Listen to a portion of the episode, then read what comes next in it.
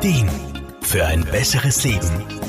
Der Wohlfühl- und Gesundheitsratgeber. Kopfschmerzen mutieren zur Volkskrankheit, denn Studien zeigen, dass im deutschsprachigen Raum etwa 50 bis 70 Prozent der Bevölkerung mehrmals im Jahr, oft sogar mehrere Tage im Monat an Kopfschmerzen leiden. In neun von zehn Fällen handelt es sich dabei um Migräne oder Spannungskopfschmerzen. Diese Problematik führt auch viele Patienten zu Ärzten und Physiotherapeuten. Wolfgang Brunner-Frumann? Viele meiner Patienten kommen entweder aufgrund von Kopfschmerzen oder geben sie zumindest als weitere Problematik Problematik an. In der Fachsprache bezeichnet man Schmerzen im Bereich des Kopfes als Cephalgie. Wenn man nun bedenkt, wie intensiv Kopfschmerzen sein können, dann wird schnell klar, wie stark sich das auf die Lebensqualität sowohl im privaten als auch beruflichen Umfeld auswirken kann. Die International Headache Society, kurz IHS, beschreibt mehr als 250 verschiedene Kopfschmerzentypen, woraus noch Mischformen resultieren können. Grundsätzlich wird dabei aber zwischen primären und sekundären Kopfschmerzen unterschieden. Primär bedeutet, dass Kopfschmerzen selbst die eigentliche Erkrankung darstellen, also dass es kein Symptom einer anderen Erkrankung ist. Das wäre dann beim sekundären Kopfschmerz der Fall. In etwa 90 Prozent der Fälle handelt es sich aber um primäre Kopfschmerzen.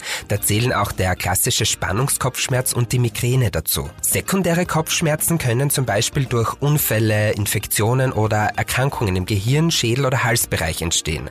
Aber wie gesagt, das betrifft nur etwa 10 Prozent. Damit der Kopfschmerz richtig diagnostiziert und behandelt werden kann, ist eine genaue Befundung wichtig. Dabei wird der Schmerz zum Beispiel genau beschrieben und gegebenenfalls werden auch entsprechende Tests der Nerven, Gefäße und Gelenke durchgeführt. Doch Schmerz kann manchmal auch ein absolutes Warnsignal sein, auf das man schnellstmöglich reagieren muss. Wolfgang Brunner-Frumann? Wenn Kopfschmerzen ganz plötzlich und in einer extremen Intensität, also sehr, sehr stark auftreten, dann ist wirklich höchste Vorsicht geboten.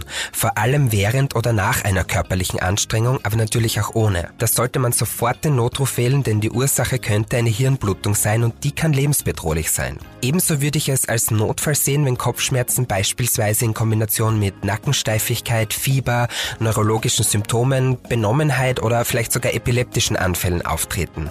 Das gehört dringend abgeklärt und behandelt, denn dahinter könnte zum Beispiel eine Gehirnhautentzündung stecken. Zum Glück sind solche Fälle selten, doch darüber Bescheid zu wissen, kann Leben retten. Aber auch den gängigen Kopfschmerz muss man nicht so einfach hinnehmen. Denn Gesundheitsberufe wie Ärzte, Physiotherapeuten und auch Osteopathen bieten spezielle Therapieangebote. Ausgehend von der Befundung entwickeln wir gemeinsam mit dem Patienten dann Strategien und wenden sowohl aktive als auch passive Therapieansätze an. Wichtig ist auch, dass man Kopfschmerzen auf verschiedenen Ebenen entgegenwirkt. Denn meistens gibt es nicht nur körperliche Ursachen, sondern auch Stress, Sorgen, Ängste oder gar Nahrungsmittel und andere Umweltbedingungen Bedingungen können eine Rolle spielen. Um Kopfschmerzen in den Griff zu bekommen, macht es also Sinn, sich gemeinsam mit Experten der Sache genauer anzunehmen. Denn einen freien und klaren Kopf zu haben, gibt uns Freiheit und Wohlbefinden im Alltag. Markus Kropatsch, Serviceredaktion. Der Wohlfühl- und Gesundheitsratgeber.